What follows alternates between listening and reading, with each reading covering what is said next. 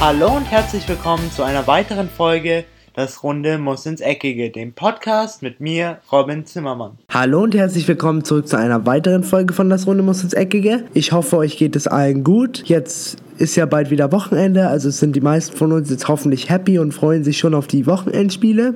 Ich möchte mich erstmal, bevor ich jetzt mit dieser Podcast-Folge reinstarte und wir uns ein sehr kontroverses Thema anschauen heute, möchte ich mich für die Verspätung dieser Podcast-Folge im Vorhinein mal entschuldigen, denn ich muss dazu sagen, ich bin gestern erst spät abends in Mexiko gelandet, wollte dann zwar noch eine Podcast-Folge aufnehmen, weil ich habe mir gedacht, ich kann euch ja nicht im Stich lassen, jedoch hatte ich dann über fünf Stunden kein Wi-Fi, heißt, ich konnte auch keine Podcast-Folge aufnehmen. Deswegen habe ich mich jetzt dazu entschlossen, die lieber zwei Stunden später zu bringen als überhaupt nicht. Und ich hoffe, ihr verzeiht mir die Verspätung. Und ich kann euch auch versprechen, da braucht ihr euch keine Sorgen machen für die Montagsfolge. Da ich ja jetzt Wi-Fi habe und ich jetzt alles funktioniert, wird die Montagsfolge auf jeden Fall pünktlich um 14 Uhr deutscher Zeit online kommen. Für die heutige Folge habe ich mir aufgrund der aktuellen Ereignisse, und vielleicht haben das manche von euch schon mitbekommen, ein besonderes Thema rausgesucht, was zurzeit wirklich in aller Munde ist. Die Rede ist von dem Leistungsdruck und dem diesbezüglichen Interview von dem ehemaligen Nationalspieler Per Mertesacker,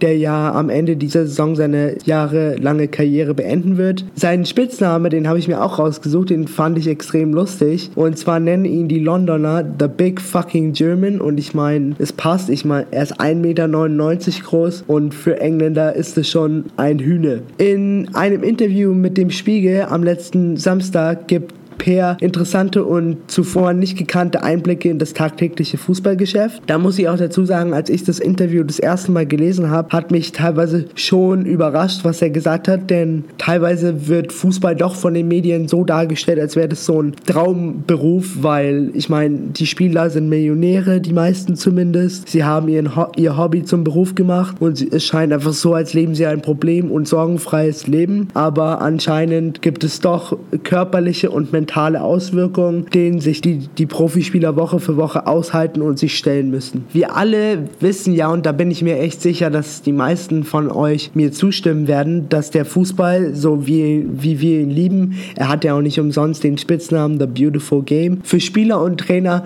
nicht immer so einfach und entspannt ist, wie es teilweise von den Medien dargestellt wird. Also ich stelle mir schon so vor, dass der Druck teilweise echt enorm ist, insbesondere für Trainer, die zum Beispiel gegen den Abstieg spielen, weil bei Trainern ist es ja immer so, wenn es ein Leidtragender, wenn ein Leidtragender gesuch, gesucht wird, dann wird es meistens auf dem Trainer abgeladen. Also der Trainer ist immer der Erste, der gehen muss. Trotzdem muss ich sagen, dass ich das, wie es der ehemalige Nationalspieler in dem Interview schildert, wie schon vorhin gesagt, dass ich das einfach nicht erwartet hätte und das für mich doch teilweise die Sachen, die er gesagt hat und auch die Auswirkungen, die es auf ihn im Besonderen hatte, die haben mich schon echt überrascht und auch teilweise wirklich schockiert.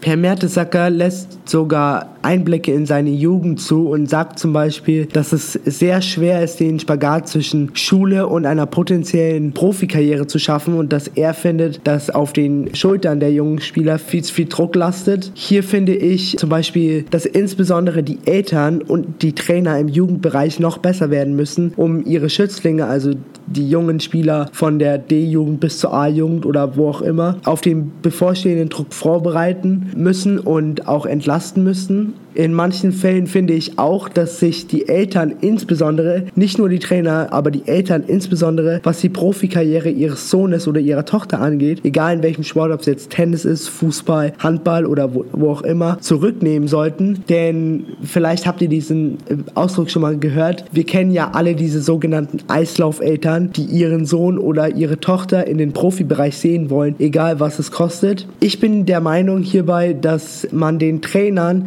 das Sport Sportliche überlassen sollte. Denn wenn die Eltern zu sehr eingreifen, und das sieht man auch immer wieder bei Ex-Profis, die gesagt haben, dass ihre Kindheit wirklich nicht schön war, dann resultiert das in einem immensen Druck und so werden die meisten Kinder, egal wie gut sie sind im Fußball zum Beispiel, den Spaß am Fußball verlieren. Und das Wichtigste am Fußball finde ich auch und eine der essentiellen Voraussetzungen, um im Fußball Erfolg zu haben und im Fußball Profi zu werden, ist, dass man einfach nie den Spaß am Spiel verliert. Denn am Ende des Tages ist, auch wenn es um viel Geld geht, um Wettbewerbe, um Pokale, du darfst nicht verlieren, dann ist es immer noch ein Spiel und jeder sollte Spaß haben an dem Spiel und sollte sich nicht gezwungen fühlen, dieses Spiel zu spielen, nur weil irgendjemand in seinem Umkreis will, dass er es in, als Profi in zum Beispiel der Bundesliga schafft. Per Mertesacker sagt auch über die körperlichen Einflüsse, die Fußball auf seinen Körper teilweise hatte. Sein Körper hat mindestens einmal im Jahr gestreikt und ihm so mitgeteilt, dass er einfach durch war. Er konnte einfach nicht mehr. Dann hat er auch noch was gesagt, was ich sehr, sehr mutig fand, auch im Nachhinein. Denn bei der WM 2006 im eigenen Land, da wissen wir noch, wie euphorisch Deutschland war, wie glücklich alle waren, dass die WM nach Deutschland kommt und alle wollten wirklich, dass Deutschland gewinnt. Hat er offen und ehrlich im Interview zu, zugegeben, war er froh über das damalige Ausscheiden der deutschen Nationalmannschaft im Halbfinale gegen Italien. Denn er hat auch im Interview zugegeben, er konnte einfach nicht mehr und glaubte nicht daran, ein, noch ein weiteres Spiel überstehen zu können. Das zeigt mir natürlich auch, dass teilweise echt psychologisch was im Fußball schief läuft, weil wenn das keiner merkt und es geht, es geht bestimmt nicht nur per Mertesacker so. Auch heutzutage gibt es bestimmt noch Spieler, die am liebsten im Halbfinale der Champions League rausfliegen würden, weil sie einfach sagen, sie können einfach nicht mehr. Und wenn Spieler nicht mehr können, dann braucht man sich auch nicht wundern, warum sie teilweise schlechtere Leistungen abrufen, als sie normalerweise abrufen könnten. Doch natürlich konnte das nur jetzt im Nachhinein 2018, zwölf Jahre nach der WM zugeben, denn ich kann mir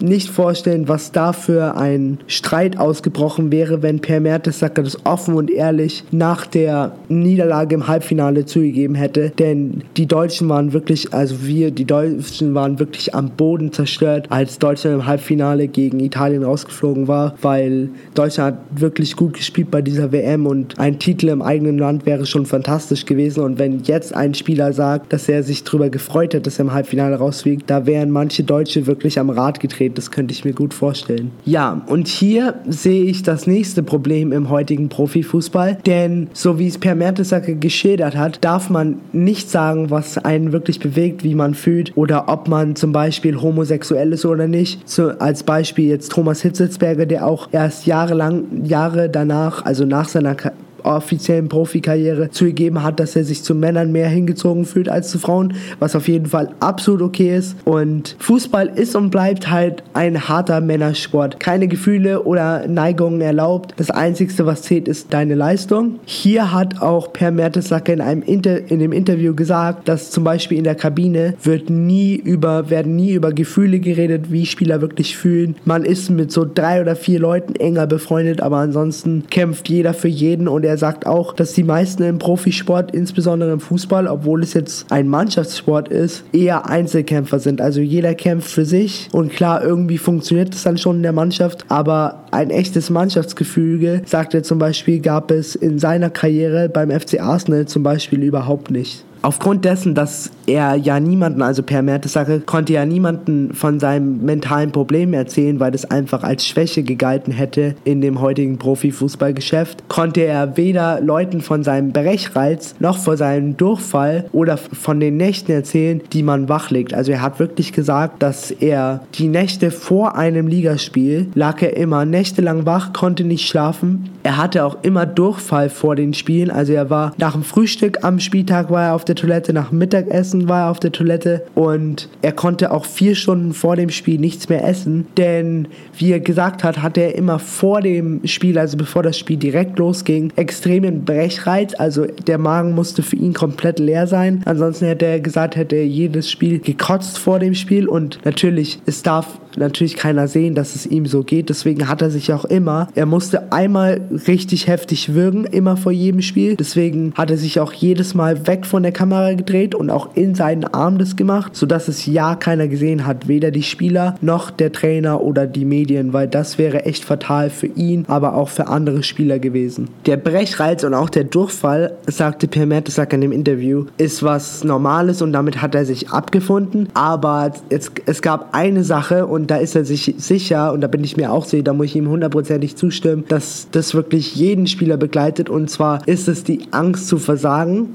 Genauer gesagt, wenn es gut läuft, jubeln dir die Fans zu, sie rufen deinen Namen, sie feiern dich, du bist der König, aber solltest du jemals einen Fehler machen, dann kann das auch ganz schnell in das Extreme umschlagen oder in das komplett andere umschlagen, denn wir kennen ja das Fußballgeschäft. Das Fußballgeschäft ist ein schnelles Geschäft, also es gibt, sollte man einen Fehler machen, hat man zum Beispiel bei Douglas Costa gesehen beim FC Bayern nach seiner Verletzung, hat er einfach nicht mehr funktioniert und dann musste er ganz schnell weg. Das war, ging auch ganz schnell. Oder zum Beispiel, das beste Beispiel, was mir eingefallen ist, war Julio Cesar. Vielleicht erinnern sich noch manche an ihn. Er war 2010 Nationaltorhüter bei der WM in Südafrika für Brasilien und Brasilien hatte da auch schon große Hoffnung, mal wieder Weltmeister zu werden. Jedoch dann gegen im Viertelfinale gegen die Niederlanden hat Julio Cesar einen wirklich großen Patzer gemacht und danach wurde er echt von brasilianischen Fans angeschrien, er wurde beleidigt. Man hat auch Videos von ihm gesehen, wie er weinend in sein Auto einsteigt, weil ihn Fans von allen Seiten beleidigen und ihn anschreien, wie schlecht er denn doch ist. Und da müssen sich, glaube ich, auch die Fans an die eigene Nase packen, denn sowas geht einfach nicht. Man, die Spieler sind auch nur Menschen und das müssen die meisten Fans noch verstehen. Das sind nicht alles 100% mental stark starke Männer, die alles abkönnen, egal was ihnen an die Stirn geworfen wird. Von daher glaube ich einfach, dass wir als Fans auch nochmal da umdenken müssen und vielleicht eine andere Art an den Tag legen müssen. Wie gesagt, diese Angst vor dem Versagen hat den noch aktiven Deutschen immer begleitet und ich würde hier behaupten, was Per Mertesacker auch zwischen den Zahlen durchklingen hat lassen, dass man stetig, wenn man stetig die Angst hat zu versagen, ist die Wahrscheinlichkeit ungemein höher, einen Fehler zu machen, als wenn man mit sich zum Beispiel im Einklang ist und nicht von Ängsten nachts wach gehalten wird. Denn ich meine, wenn du als Spieler weißt, du bist gut, du hast keine Probleme, du hast keine Angst vorm Versagen, dann wirst du auch von Haus aus das auf einem höheren Level spielen. Deswegen glaube ich zum Beispiel auch, um jetzt Messi als Beispiel hier zu nehmen, das ist auch einer der Gründe, warum Messi einer der besten, wenn nicht sogar aktuell der beste Fußballer auf diesem Planeten ist. Denn er scheint mir einfach so mental stark zu sein, egal was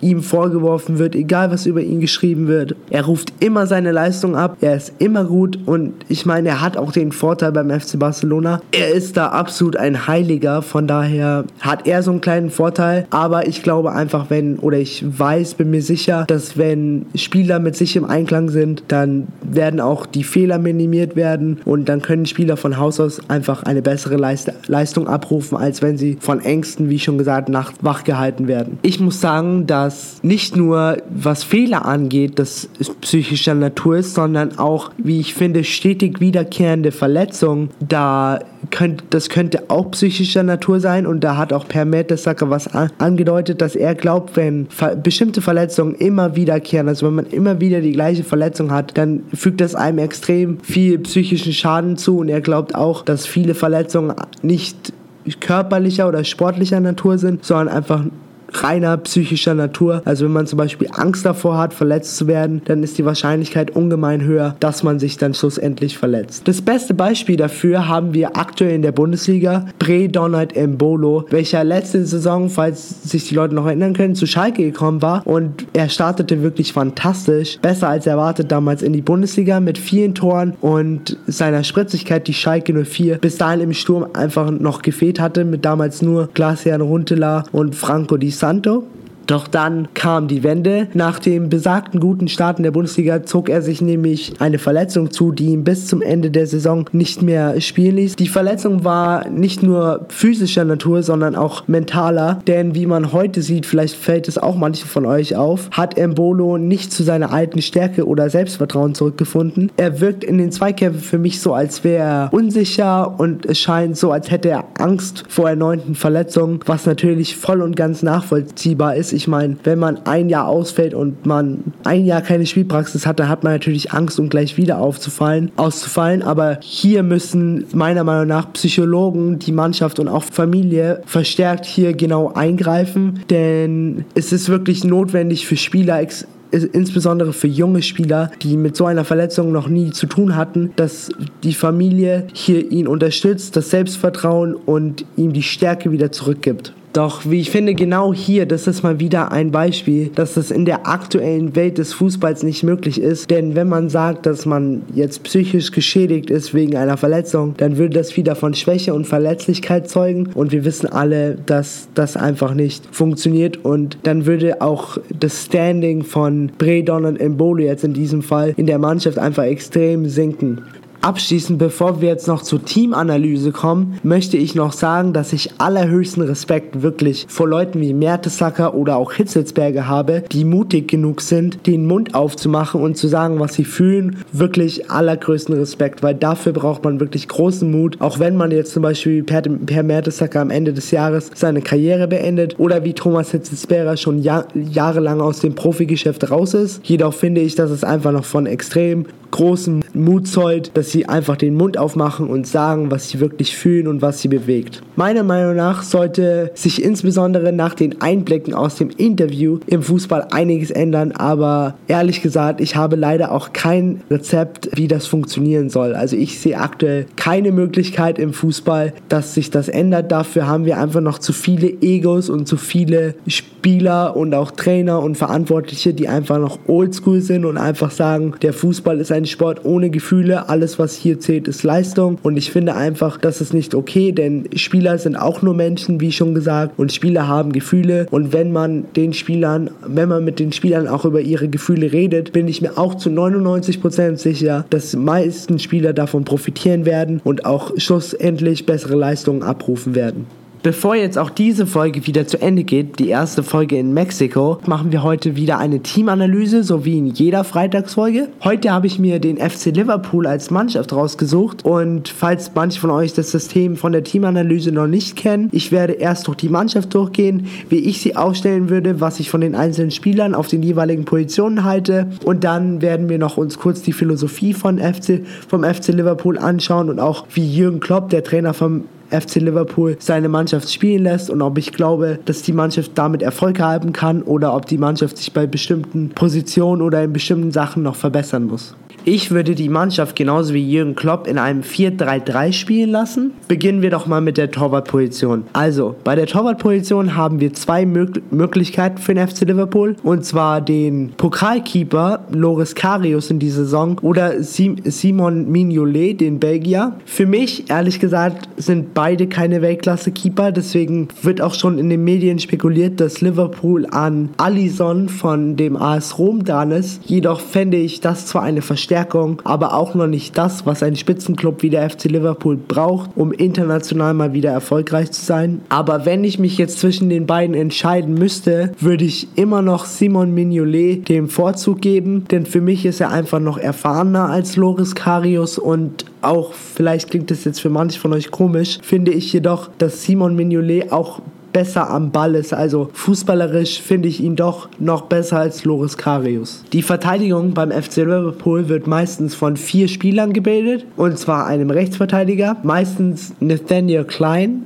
für mich ein solider, guter Spieler, auch wie bei den Torhüterpositionen kein Weltklasse-Spieler, aber auf jeden Fall ein Spieler, der auf dem allerhöchsten Niveau in Europa äh, spielen kann und auch mithalten kann. Dann in der Innenverteidigerposition haben wir Virgil van Dijk, der im Winter für eine stattliche Summe von 70 Millionen Euro, 70 Millionen Euro, ja, ihr habt richtig gehört, von Southampton zum FC Liverpool gewechselt ist. Da muss man sich halt überlegen, ist er das wirklich wert? Ich meine, er hatte noch keine internationale Erfahrung mit Southampton. Und ich fand jetzt seine Leistung, ich habe mir auch mal ein paar Spiele von ihm bei Southampton angeschaut. Ich fand seine Leistung nicht so herausstechend, als dass er 70 Millionen Euro wert wäre. Aber naja, in den Augen vom FC Liverpool ist er das anscheinend wert und dagegen können wir nichts machen. Dann neben ihm haben wir mehrere Optionen und zwar einmal Ragnar Klavan, der etwas ältere, aber solide Innenverteidiger. Dann haben wir noch Joel Matip,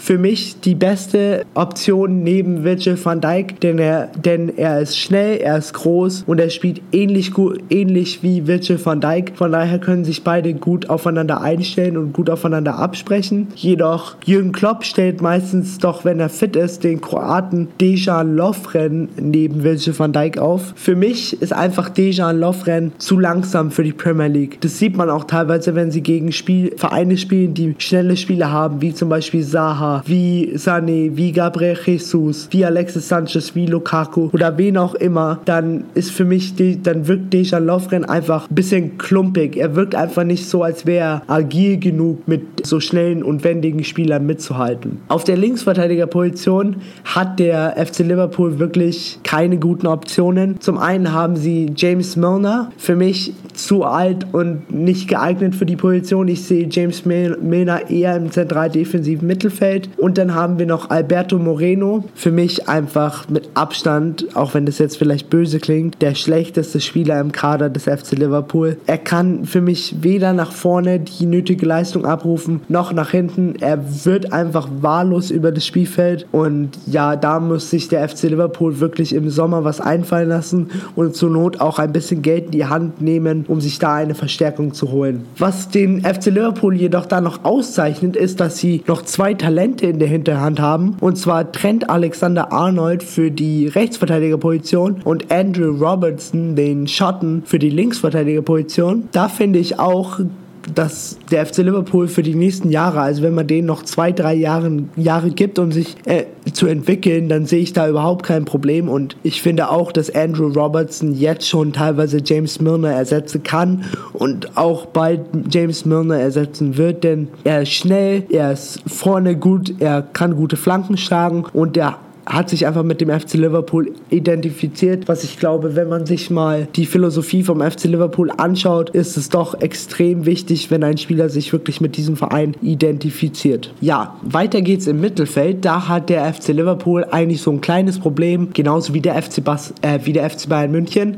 Sie sind da einfach überbesetzt. Sie spielen meistens mit einem Dreier-Mittelfeld, teilweise mit einem Sechser oder einfach drei Achtern. Wenn sie mit drei Achtern spielen, was ich persönlich für besser halte, weil sie können dann mehr variieren, was das Spiel nach vorne angeht und sind trotzdem immer noch solide, was das Spiel nach hinten angeht, wird meistens Giorgio Wijnaldum auf der äh, linken zentralen, Mittel, zentralen Mittelfeldposition aufgestellt, Jordan, Henderson in der Mitte, der so ein bisschen das ganze Spiel zusammenhält und, so, und die Fäden zieht. Und auf der rechten zentralen Mittelfeldposition schwankt es immer so ein bisschen zwischen drei Kandidaten und zwar Alex Oxlade-Chamberlain, der meiner Meinung nach eine wirklich gute Entwicklung beim FC Liverpool bis jetzt gemacht hat und Klopp wirklich gut daran getan hat, ihn als Achter aufzustellen, anstatt auf dem Flügel. Denn vielleicht erinnern sich manche von euch noch, als er noch beim FC Arsenal gespielt hat, war er auf dem Flügel echt immer verloren und konnte nicht, nichts wirklich zum Spiel beitragen. Also entweder auf der rechten ähm, zentralen Mittelfeldposition gibt es die Option Alex Oxlade-Chamberlain oder Adam Lallana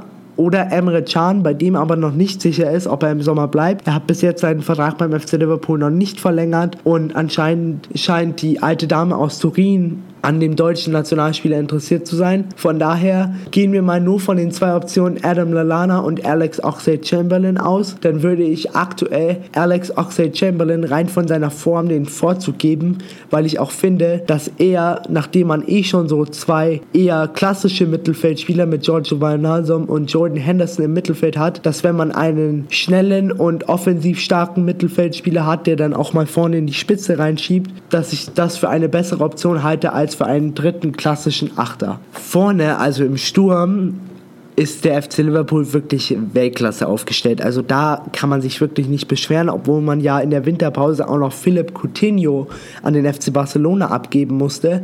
Aber trotzdem hat man vorne die aktuell torgefährlichste Mannschaft in der Champions League mit Spielern wie Mohamed Salah auf der rechten Seite, Roberto Firmino als zentralen Stürmer und Sadio Mané als linken Stürmer. Der Vorteil bei diesen drei Spielern ist, dass alle drei extrem schnell sind, alle drei gut miteinander harmonieren harmonieren, egal ob jetzt Mohamed Salah und Sadio Mane von außen Flanken reinschlagen. Jedoch der Vorteil ist auch noch, dass Sadio Mane und Salah vor allen Dingen in dieser Saison der aktuelle Torschützenkönig in der Premier League ist, dass beide selbst gerne den Abschluss suchen und beide in dieser Saison insbesondere auch sehr oft damit Erfolg haben. Von daher, was den Sturm angeht, muss ich wirklich kein Liverpool-Fan und auch kein, kein Trainer oder kein Spieler beim FC Liverpool Sorgen machen, was die Zukunft im Sturm angeht. Abschließend, bevor ich die Folge jetzt hier an dieser Stelle beende, möchte ich noch kurz sagen, dass ich finde, dass The Normal One, so wie er in England genannt wird, Jürgen Klopp, wirklich einen fantastischen Job beim FC Liverpool macht. Er hat wirklich die Mannschaft zu einer richtigen Mannschaft zusammengeformt, zu einer Einheit. Hier ist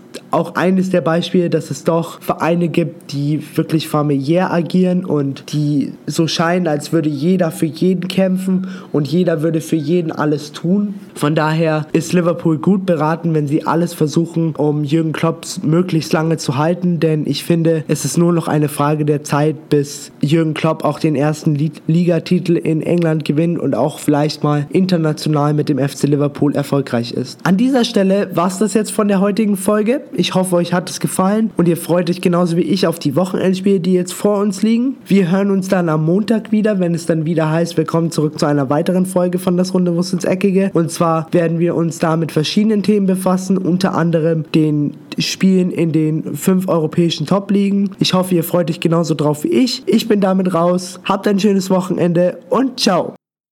Und das war's auch schon wieder mit einer weiteren Folge Das Runde muss ins Eckige, dem Podcast, wo ihr alles rund um König Fußball kompakt auf die Ohren bekommt.